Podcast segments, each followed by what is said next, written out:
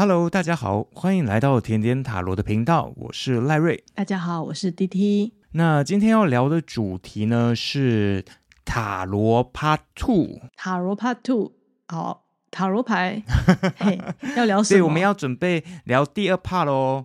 哦，因为我觉得最近好像大家都想要学塔罗，应该是说我自己开始接触之后啊，其实我原本就知道说蛮多人想学的，可是真的接触之后才发现说，嗯、哇哦！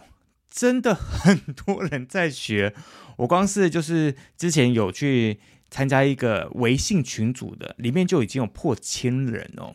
所以其实这个东西好像真的大家蛮想了解的。那再加上说我们之前的第六集啊，嗯、我们也是有提到塔罗牌的东西。好，那有一些听众啊，就有小小的私讯我们，问我一些些。哦，蛮基本的问题，想要询问一下老师这样子。基本的问题，好啊，你问问看吧。嗯，DT 老师要嗯要接招哦。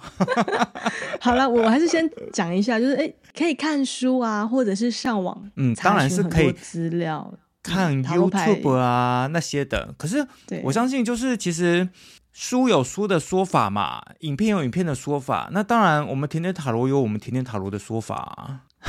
OK，好，有什么基本的问题让我来 回答是吗？好，请接招。好，第一个接招。好，第一个问题是，呃，有人问说，请问一下，塔罗牌每一张都有意义吗？为什么每一张都长得不一样呢？好，我回答，你这你的问题，我回答哦。每一张牌都有意义吗？有，七十八张里面每一张都有它的意义。甚至如果是有些出版商，他是七十九张或八十张，可能有两张空白牌，那、哦、那两张的空白牌也是有它的意义的。塔罗牌是可以赋予这些空白牌它们的意义。对，那另外那个小问题是，为什么七十八张的图案都不一样，是吗？对啊，对啊。嗯啊，就都不一样啊。对啊，为什么它不一样啊？它设计者他就是不一样啊。啊，都一样的就。就没什么好抽啦，就不用抽了嘛。好，我们举例啦哦，你们都知道扑克牌嘛？扑克牌这么多张，四个花色，然后有十三张嘛，加九个，就是那个小小丑，每张牌都有意义，每张牌都要在，不然就没办法玩牌。不管是要玩什么，大老二啊，二十一点啊，捡红点啊，心脏病啊什么的，对，就是哎，缺一不可哎。那你说有什么意义吗？啊，就它有它的意义在，有它存在的意义啊。每张牌不一样的，嗯，花色啊，对啊，因为它它们不同的意义，七十八张有七十八张不同的意义在啊。但我们可以说，比如说我们有提到刚刚扑克牌嘛，有花色嘛，其实有很多说法，就是其实扑克牌是塔罗牌的花色衍生出来的哦，那四个元素，对，嗯，塔罗牌比扑克牌多张嘛，对不对？哈，对啊，对啊，没有错，没有错。其实我会觉得塔罗牌是呃比较算是西方的文化嘛，嗯、那如果是依照东方来讲的话，就很像是去庙里抽签，好，每一张签诗也都有它的意义在、啊。签诗或易经那个卦象的那个，对啊，你说卦象为什么要那么多个卦象啊？每个都不一样，有意义吗？有它的意义啊，看得懂的人就看得懂。嗯，这个是比较玄学的部分啊，对，就能够解读。对啊，而且就算是我们生活上面的事情好了，其实每一件事情都是有它意义的存在的。就像呃，很多时候啊，明明就是啊、呃，觉得好好生活就好了，那为什么总是会有一些人作、呃、作怪啊，或者是说搞一些无微不微的东西？它其实都有意义存在的。对，就是嗯，日常生活所有发生的小事都不是小事，都有它的意义。嗯，就连听众朋友来听我们的塔罗的频道也是有意义的哦。好哦，好，我们也非常愿意分享啊，只是就是希望大家能够担待一下。老师有有时候蛮厌世的，嗯，不会不会，我把你拉回来。下一个问题，好，第二个问题是，嗯、呃，我手边有塔罗牌嘛，哦，大家会看啊，就哎奇怪，为什么它有分成大牌，有分成小牌？又有分成宫廷牌，那这三种的牌，嗯，如果说我真的想要去玩的话，它有代表什么样的意思吗？好，你我们说的大牌、小牌跟宫廷牌，在塔罗牌世界里面，我们称呼那二十二张的大牌叫做大阿尔克纳，对啊，如果你要讲主牌也可以，要讲大牌也可以。在早期的那个书里面会讲它是大秘仪，神秘的秘，仪轨的仪，仪式的仪，哦、对对对对大秘仪哦，大阿尔克纳主牌大牌一共二十二张。对，那你说小牌其实就是我们刚刚有提到的那个扑克牌那四个花色，然后每一个花色都有十张。那我们称之为它为小阿尔克纳或小秘仪或数字牌。嗯，那另外你刚刚有提到的宫廷牌，它其实也算是扑克牌里面的，就是什么那个 J 啊，比如说红心 J、红心 Q，就是它有什么呃皇后啊，有 Queen 跟 King，就是塔罗牌的宫廷牌的意思。那它其实也是四个元素去延伸出来的四个位阶，呃，四个不同身份的。人物牌、宫廷牌，那因为塔罗牌七十八张里面，它其实大概分这三类：大阿尔克纳、小阿尔克纳或数字牌跟宫廷牌这三个部分。如果你要一开始要先去学的话，有两种说法啦。先学数字牌啊，这是第一种说法，因为可能就是从一到十，它是一个事件的就开始，然后到结果。当然，也有另外一种说法是说，可以先从。大阿尔克纳开始就是二十二张的主牌开始，嗯嗯嗯，那我个人会比较建议，呃，我的教法我会从二十二张开始。哦，那抽到那二十二张是，嗯，比较是代表一个主要的运势的走向吗？还是说有什么样的一个方式可以参考？嗯，这二十二张，它从愚者牌到最后的一张世界牌，有点就是我们所有人的人生的缩影在里面。哦、啊，比如说像愚者，你刚开始像小 baby，他睁开眼睛看到这个世界，他对世界充满了好奇。那因为完全没有经验过，所以他什么都想尝试。他没有害怕这件事情，因为他才刚来到这个世界，他用全新的眼光在看所有的事情。纯真的、啊、到之后到了对纯真的冒险，他没有任何预设立场。但等到他比较长大，可能就是有魔术师，他可能就变演变成魔术师，他什么都想玩一点，什么都想玩一点。可是他如果没有办法在一个东西呃更精进变专业，他可能就像魔术师，什么都可以变，可是什么都只会皮毛。但魔术师他也是有一种自由意志的概念在，就是哦，我可以很自由，我没有被任何的拘束，那可以反映出我们是还小的时候。其实，在我们在三岁以前，其实我们的父母亲对我们的包容度是非常的高的。嗯，那你可以想，哎，其实包容度很高。那再来就是女祭司嘛，那可能我们就要开始往内在走了。可能你会发现，当你是魔术师的这个历程的时候，你接触到的这个历程，发现好像有些东西不是你可以那么自由的去发挥，可能会冒犯到别人呐，啊，或者是我走红绿灯没有看红绿灯的颜色走，我可能会出车祸之类的。所以我们就会发现，哦，原来社会或者是。一些我们社群哦，就人与人相处有一些规范在，所以我们就变成女祭司开始往内走。原来我以为的世界不是我以为的那样的世界哦，嗯、然后再再到了呃皇后牌，所以你说二十二张其实很像，这二十二张里面从愚者开始都很像是我们人生的缩影。我个人非常喜欢愚者牌，是因为到了最后的时候世界牌它是。到世界牌不是结束了吗？可是又回归到愚者开始了，嗯、因为愚者它是一张零号牌，它有无限的可能。可是其实当我们从小宝宝，然后到青春期，然后可能结婚生子，然后到老年，然后到死亡，其实到了老年那个阶段，我很喜欢一个成语，它叫做大智若愚。就是我经历了所有的一切，我吸收了所有的知识，可是呢，我还是像小朋友那种纯真的眼光在看这个世界。对，所以回归到，哎，我虽然经历了这么多，但是我还是有小朋友的那一个纯真，嗯，所以这二十二张就是我们人生的缩影，我们每一个阶段都很像某一张牌。比如说我在求学的阶段好了，我是不是，呃，去补习班补习啊？哦、呃，可能每天下课还要去准备明天的考试啊，然后。隔天的早自习又要考英文单字啊，嗯，我牺牲了好多我的睡眠时间，我的玩乐时间，我扼杀了我所有的兴趣，就是为了要升学。那这就很像我们的二十二章里面的吊人牌，一头栽，自我牺牲，牺牲奉献。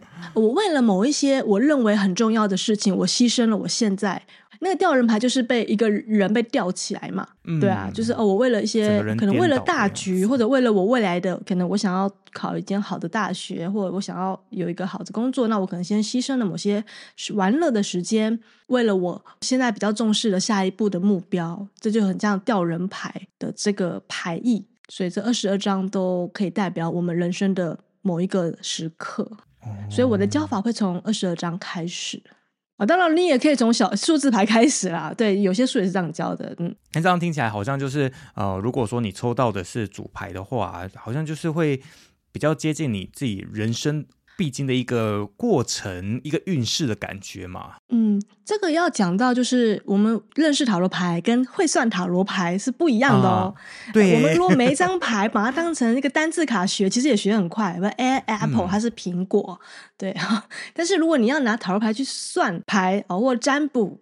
或者是解答别人的问题，那又不一样哦。如果今天，如果我现在解释哦，如果今天有一个人来问我，呃，他可能有可能感情的问题，然后呢，他抽了牌，这可能我请他抽了七张牌好了，然后有六张都是主牌。哦、那这个人他现在问的感情问题，或者是他这个对象，在他这个人生阶段是很重要的一件事情哦。对他，他这个感情，不管是这个感情的结果，或者是认识呃这个人要不要在一起，或者是还是要分开。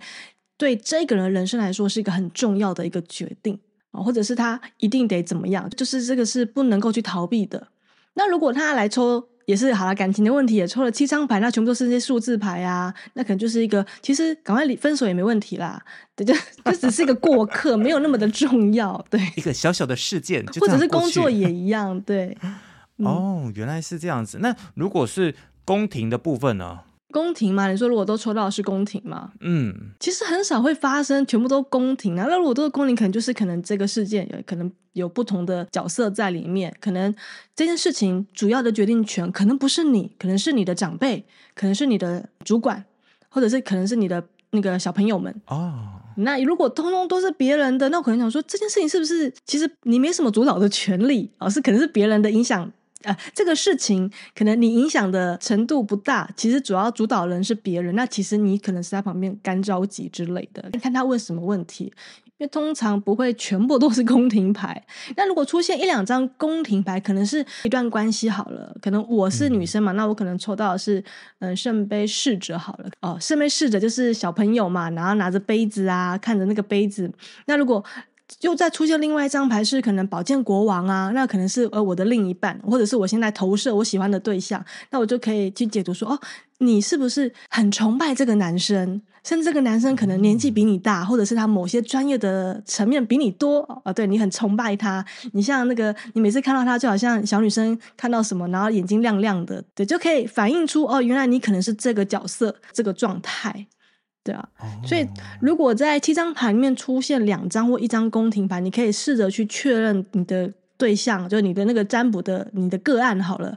对于这个问题，他的角色是在哪边？他可能是刚开始碰到，他可能是会是侍者牌出现，他以前没有处理过这类的问题。那如果是国王啊，或者是王后牌出现，那可能是这个问题他其实以前处理过了，可是他希望有更新的建议这样子。哇，真的是蛮深奥的耶，真的是会看跟会算，完全就是两个不一样的领域。嗯，你可以把七十八张牌当成。故事书啊，每一张牌你可以去想象一个故事。当然，我们很多坊间的书都有类似那种塔罗写作啊，塔罗牌后面的那个故事啊，那你也可以自己去创作。你看到这一张牌，你自己那叫什么？故事接龙哦。对，我们有时候在训练训练解牌的时候会，会对你你要对这张牌有感觉嘛，你才能够快速的比较记忆下来。嗯，对，那你不能真的把它当单字卡来背啊。那不行啊！那等到七十八章开始组合的时候，你会乱掉。嗯，那这样就很像那个 死读书的学生，他很会考试，啊、可是很不会做人的感觉。对，或 B 是 banana 香蕉，都是水果。好，那我再问一下第三个问题哦。嗯、第三个问题来讲的话，就是我们里面有分成权杖嘛，有分金币啊、圣杯啊、宝剑啊。嗯，那这个各是代表什么样的意思呢？嗯，最简单来说，它就代表那个西方占星呃占卜的四大元素：地、水、火、风。呃，哦、我们大家，我相信听众对星座都有很高的一个了解哦，因为我们星座就是大家很很热门嘛，对对对对对每周星事哦。好，那你刚刚说的那四个物件：权杖、宝剑、圣杯、金币，或者是钱币哦。那有的人有的书会或有的牌会叫五芒星哦，这四个就是代表着地水火风。地就是那个金币、五芒星，地元素、土元素；地水水的话就是那个圣杯。对。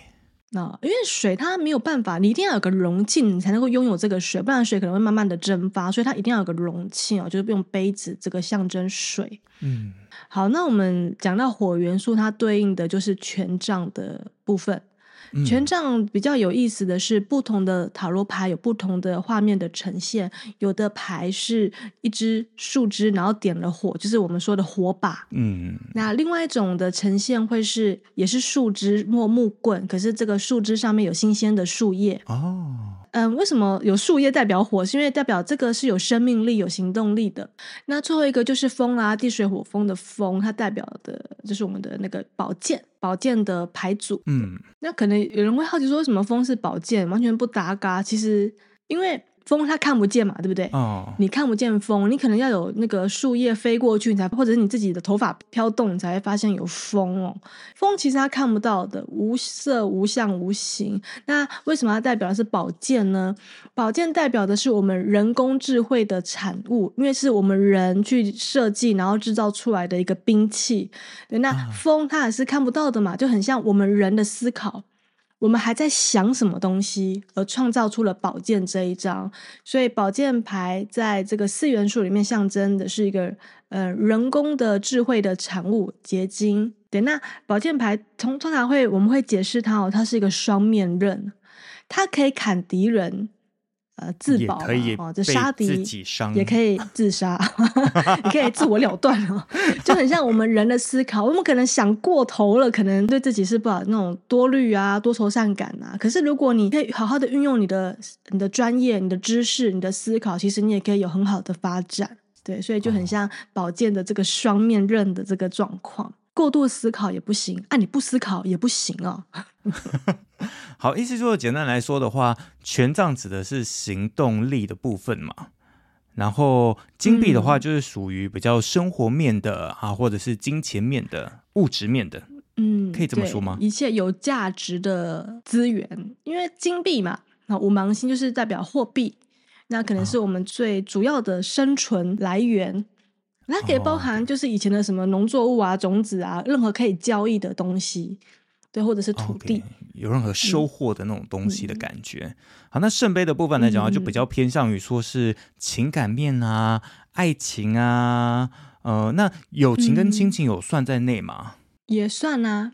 像我们的圣杯十，它就是一个和乐融融的家庭嘛，老中小跟狗都有在里面。一张牌啊，大部分还有狗狗在旁边跑，对，啊，这个家庭和乐融融的画面啊，对啊，哎，不对，那好像是金币十，哎，是吗？那我讲错了，那是金币石。圣杯石应该是 两两一组，然后看着彩虹啦。哦，对对对，两两一组，这两个我常常就是，我觉得反正都非一切非常的美好。那宝剑的部分来讲啊，就等同于就是啊，可能思考面的啊，嗯、想法啊，或者是说说话算吗？说话也算表达，表达，啊、嗯，表达也算吧。原来风的话，如果啊都是宝剑的元素，有可能是这个人想很多，他可能很有料，可是他没有行动，没有说，因为没有权杖牌出现，也没有金币牌，也就是说他没有行动，他也没有实际一步一步的去做。比如说你想很多，可是你没有把它整理成可能讲稿啊，那你也可能就没什么用嘛。哦，嗯，呃，如果我们指一个人，他风元素很强，宝剑很强，可是他没有金币，也没有权杖。代表说他没有把他想的东西可能做成 PPT 啊，或者做成一个讲稿啊，或者是归类呀、啊、分类一下。那也没有权杖，因为他没有去跟别人推销啊，没有人没有主动讲出来。其实这也算，就那你就只有风，嗯，没有什么用。对，你只是在脑海里面空想而已。哦，那那我简单问一个问题好了。好，那这样来讲的话，如果有一个人算说我要不要换工作，嗯，可是他抽到的是。权杖一、金币一、圣杯一跟宝剑一，那代表的有可能会是什么样的情形呢？都是一，然后问要不要换工作。对，如果如果他都是就个个别抽，就是有人抽到权杖一，那另外另外一个人抽到金币一，那第三个人他来问同样的问题，然后抽到宝剑一，然后另外一个人又来问，然后又抽到圣杯一。哦哦，你是说同样的一个问题，然后刚好这个这四个人刚好抽到都刚好这四个牌这样子吗？对对对对对。哦好。呃，我先说，因为每一个我们不可能每一个问题只抽一张牌，所以我只是针对我们赖瑞提到的，就是哎，简易针对工作，然后抽了这四张牌，我们怎么去解读哈？嗯，好，如何应用？好了，好，如果是抽到金币 S、金币一的话，那代表就是可能你原本的工作的钱不够你用了啊，或者是你对，就是你的钱你需要再更多的钱，所以你会因为钱的考量，所以你想要换工作。然后因为 S 的关系，就是一一的王牌，嗯、呃，金币王牌的关系，也会鼓励你多去看看其他的工作。那当然，因为你是因为你有想要提高收入的需求嘛，那你就尽可能找就是哎，收入比你现有的工作再高的那种职缺去应征。一只手，那会有好消息，嗯，一只手，一只手拿个金币给你，对对对。嗯、但如果你抽到的是圣杯 S。啊，圣杯王牌的话，代表可能原工作给你的那个，可能在人际关系啊、同事关系可能有一些破裂，或者是你觉得你的长官呐、啊，或者是你的 partner 啊，都是扯后腿的啊，哦，你会想要离开哦。那如果你换了这个工作，其实诶，人际关系应该也会比较好一点，因为以前呃，现在这份已经很糟了啦，所以可以解读成哦，圣杯 S，你抽到了这张。呃，你在下一份工作，其实人际关系会比你现在这份工作再好，哦、或者有更多人更欣赏你。你可能在这边，你的才华不被人家欣赏。如果你愿意换工作，那你可能在这一块也会有人欣赏你，就感情嘛，情感层面。那如果是抽到宝剑王牌、宝剑 S 的话。那可能是你有志男生吧，你可能有很多想法、很多 idea，那永远被可能守旧派的老板打枪啊，那你会觉得，那你很很憋、很憋，有没有？我很想要创造很多东西，可是我都不让我创造啊。那你那你要换工作，OK 啊？你去找，就是你可以好好的去一展长才的这个工作，嗯。那另外一种保健 S，有可能是你，你觉得你这份工作你没有新的刺激了。你觉得都千篇一律，你很无聊，你想要再转换其他的跑道去学新的，嗯、这也是有可能是保健 S 的一个解法。那如果是权杖 S 的话，它是一个火嘛？对，你可能想要有更多的主导权利啊，或者是你其实不想当内勤，你想要去跑业务，你想要动，你想要动起来。啊，或者是你想要当更高的领导者，嗯、你觉得在这个这个行业的领域，你已经有很扎实的经验了，你可以去当更高阶的主管。有一个新的可能会比较会出现到，对对，可能会出现那个权杖 S，那也很鼓励你出去吧，那就去吧，都会有好消息。因为基本上，嗯，你抽到王牌，就是哎，你你就去吧，不用想太多，就去。原来是这样子、哦。如果是针对你刚刚问到的那个换、嗯、换工作吗？换啊。找到再离开呀、啊？有没有？不用出牌都知道，找到再离开。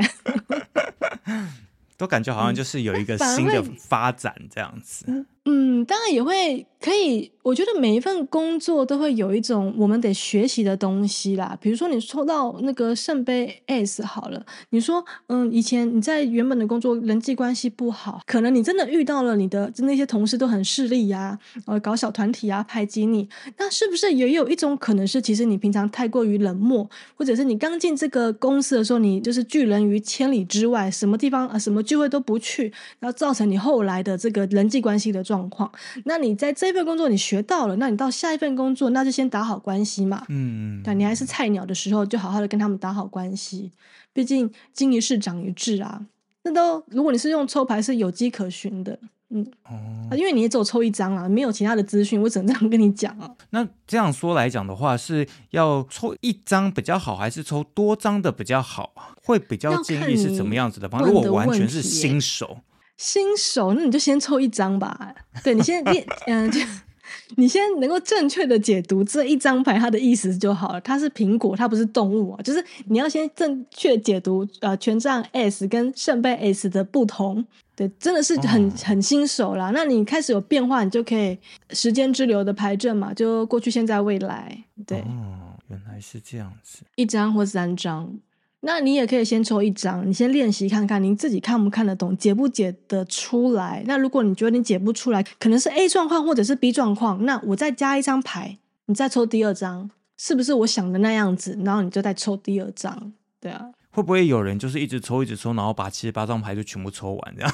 我觉得塔罗牌的那个画面的变化。会告诉你好了，适可而止，OK，停喽。他会告诉你说，你不用再抽了，没讯息了。你自己会感觉得出来，因为你看那个牌的图案在变化，你就会知道没有什么任何讯息了。哦。那我常常问塔罗牌这种白痴的问题，我自己啦，对，然后有时候抽了三张，我就把它收起来，因为我知道，嗯，他不想回答我，就就没什么意义的问题，对，没有 sign，没有讯息。请你好好工作。可以理解，我可以理解意思。比如说，我这一这一期的威力彩会中吗？哎，牌哎，空白牌哦，OK 哦，收起来哦。不然就是金币七哦，好好努力工作啊。可能说你你不要在这边讲，你先去买再说。你等一下忙起来了，你还你你又忘了买，那那我给你那没有没有任何的意义，也没用啊。你没有去买，没有也没有用。对。OK，好，那再来问哦。嗯。有什么东西是能算，或者是有什么东西其实是不能算是算禁忌的部分吗？嗯，书上面会说关于健康的问题，一律找医生。对，但我个人啦，哦，就是我说一般的那个 塔罗牌的说明书或工具书会这样讲，就是就关于健康啊这一类的，就是还是建议他去找医生啊，毕竟那个跟你的健康有关系哦。然后第二个是。同一件事情，你两三个月内不要再问第二次了。哦、嗯，同一个事件，因为你在问就变成在赌了啊，不是在占卜，是在赌。所以就是同类型的问题，比如说同一个对象要不要跟他在一起，你三个月内不要再来问第二次。可他也不算是什么禁忌啊，因为如果真的还想再问，还也是可以。对，那这是书上面他们会教的啦，很多塔罗牌大师写书嘛，他们教的，我当然是尽可能分享最比较正面、正向的给大家哦。但是我个人其实百无禁忌，但但是如果我觉得你的问题，我觉得还好，我也不会回答，我可能直接你可以抽，你如果来到我前面，我都会，你想抽我都会让你抽。对，当然就看牌有没有要跟我赛，有没有要透过我来跟你讲什么啊，解读什么。如果牌有的时候你抽了十张，十张就没什么，我就会说，嗯，你的问题我没有办法回答你耶，可能你还没有准备好，你到底要问什么？哦，对，就是有的时候有算，有的时候没有算。对，那所以你要说能什么东西不能问吗？对于我来说，我没有不能问的问题。但是如果这个问题对你来说，其实呃，应该说。你问的这个问题其实没什么太大的意义，你自己就可以决定了，或者是其实你是瞎瞎问的一个问题。那我如果看牌，我觉得没有 sign，没有讯息，我就会说，嗯，没有讯息。那请你欣赏这十张牌的牌面，哦、很美。嗯，好。有的时候会不小心看到别人心里面的秘密啊，嗯、比如说他来问工作，哦、可是出现了一堆圣杯，哇哦，哇哦，可能百分之八十是办公室恋情。为什我要不要离开这个工作的原因是我爱上了我的主管或我的同事之类的，呃，就有感情的纠葛在他的工作里面，然后会看到一些很有意思的讯息，对，但是你也要判断一下适不适合跟这个对方讲，对，这个好难哦，就都看到了还不能跟他讲。然后讲了之后，又怕他会更小灯羞气。嗯、哦，这个真的很很很难去。对，就是要训练你的观察能力以及说话的艺术。所以我觉得有时候你学塔罗牌，或者是你拿来帮协助别人算牌好了，或者是占卜，我觉得到最后其实在训练的啦，是你观察一个人的能力，跟你解释回答的这个表达能力很重要，还有整合能力。嗯、因为你抽了十张牌、二十张牌，你也要整合一下这十张牌吧。所以我觉得不要把塔罗牌当成占卜的嘛，你来玩，你就可以顺便整合这些我们现在也很需要的能力啊。你看整合能力啊，表达能力啊，沟通能力啊，观察能力啊，啊，对这个都很重要。嗯、对，所以因为有时候就是抽了一堆牌，嗯、然后就发现说单张单张要讲还是好像还 OK，、嗯、可是全部要整合在一起，然后跟着顺序啊，刚刚连串、嗯、连连成一串故事，就发现怎么讲好难哦，我挤不出任何的赛，怎么办？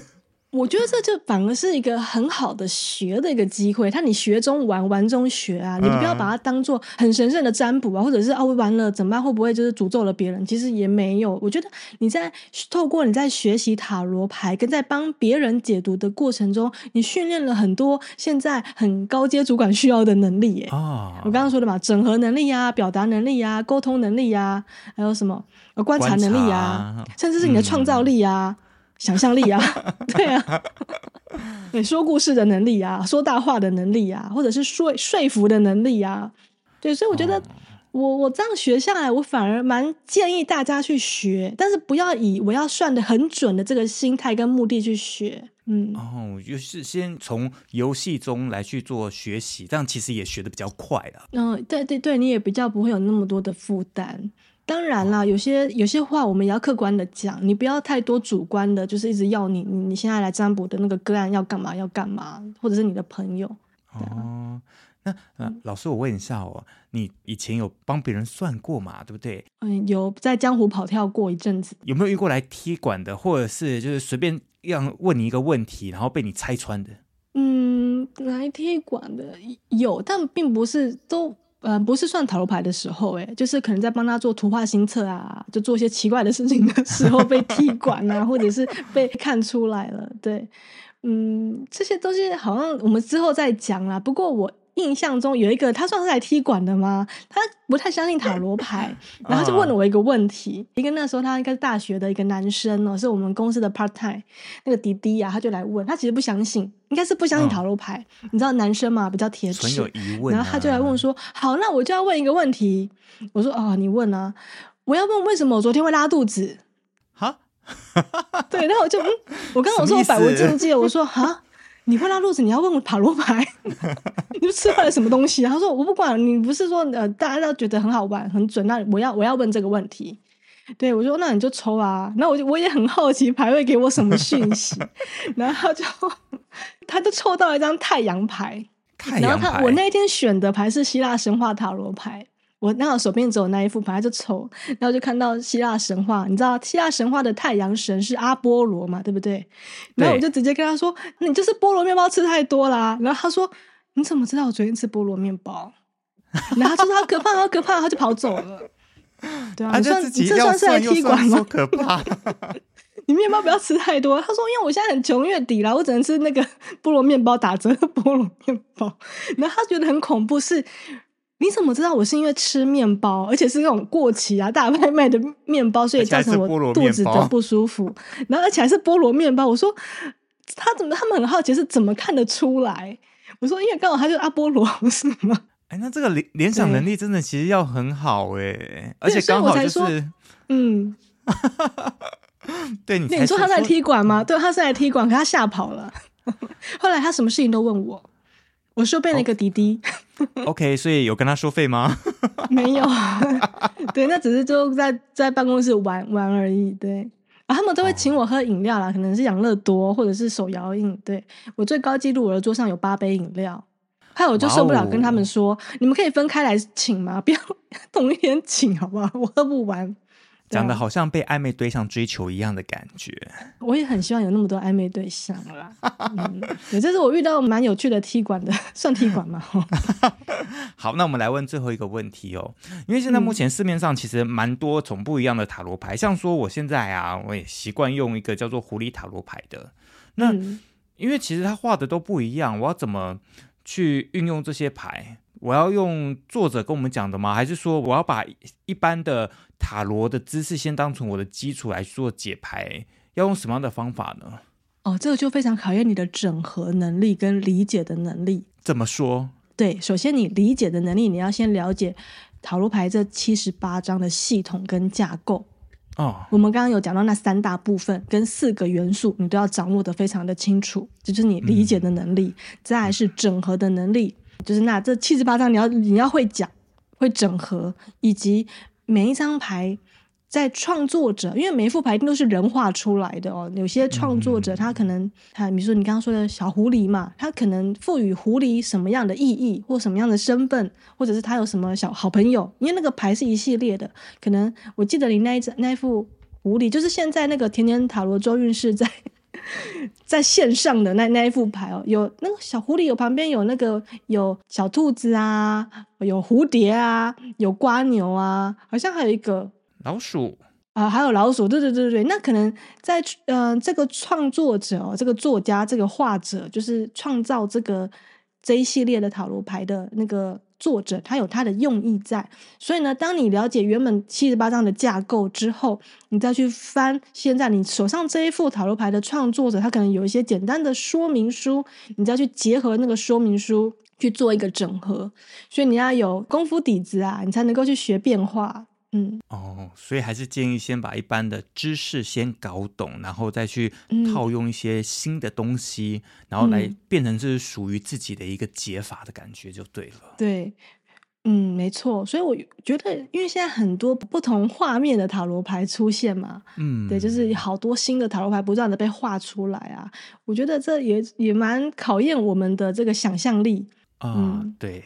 对，就是哎，我们有我们知道塔罗牌的系统跟每一张牌的这个意义，它的象征意义或原型经验。但是因为创作者跟你今天你这个个案，或者你今天带的牌不同系列的牌，其实会有不同的 sign。嗯，比如说刚刚我提到那个来踢馆的那个弟弟，如果我今天我不是带嗯、呃、神话的这副塔罗牌，我可能是用其他的，可能是小红帽或者是熊熊塔罗牌，那可能就不会让我联想到菠萝面包。哦，对，因为他的那个太阳牌并不是阿波罗的神，哦，嗯、对，所以其实我觉得你去买一副牌，其实有时候会冥冥之中有一些缘分在，那你一定是看到它上面的一些绘画，触动了你内心的某一些。情感层面吧，你一定是喜欢它，你才会买啊。如果它长得很恐怖或者是怎样，你也不会想买。所以重点还是你要有基础之后呢，你再去找一个你喜欢的牌，然后跟他培养感情。可是注意哦，这个培养感情不是什么养小鬼啊，不是，就是你每天抽一张，做自己的塔罗日记，这样你每一张牌中午一天会全部抽到一轮哦。那你可能可能生病的时候，你抽一张哦，他给你一张呃圣杯 S，可能叫你多喝水，你水喝太少了。那这也是一种记忆的方式，一个也是这样子，对，嗯，或者是抽到权权杖 S，你要运动，牌子上跟你讲，赛很简单，你要运动，对。好，那。非常感谢，就是我们 D.T 老师不同的分享哦。想说一刚开始跟我讲说，嗯，我应该会很厌世哦。结果然后没想到也分享了那么多，那也希望有解答到嗯我们大家听众朋友的一些疑问啊。嗯，好，今天时间其实也差不多了。好，那我们就聊到这边。如果说有听众朋友有想要聊的话题，或者想要多了解我们的，都可以到我们的 IG 或者是脸书搜寻甜点塔罗留言给我们。那我们今天先这样，大家下次见，拜拜，拜拜。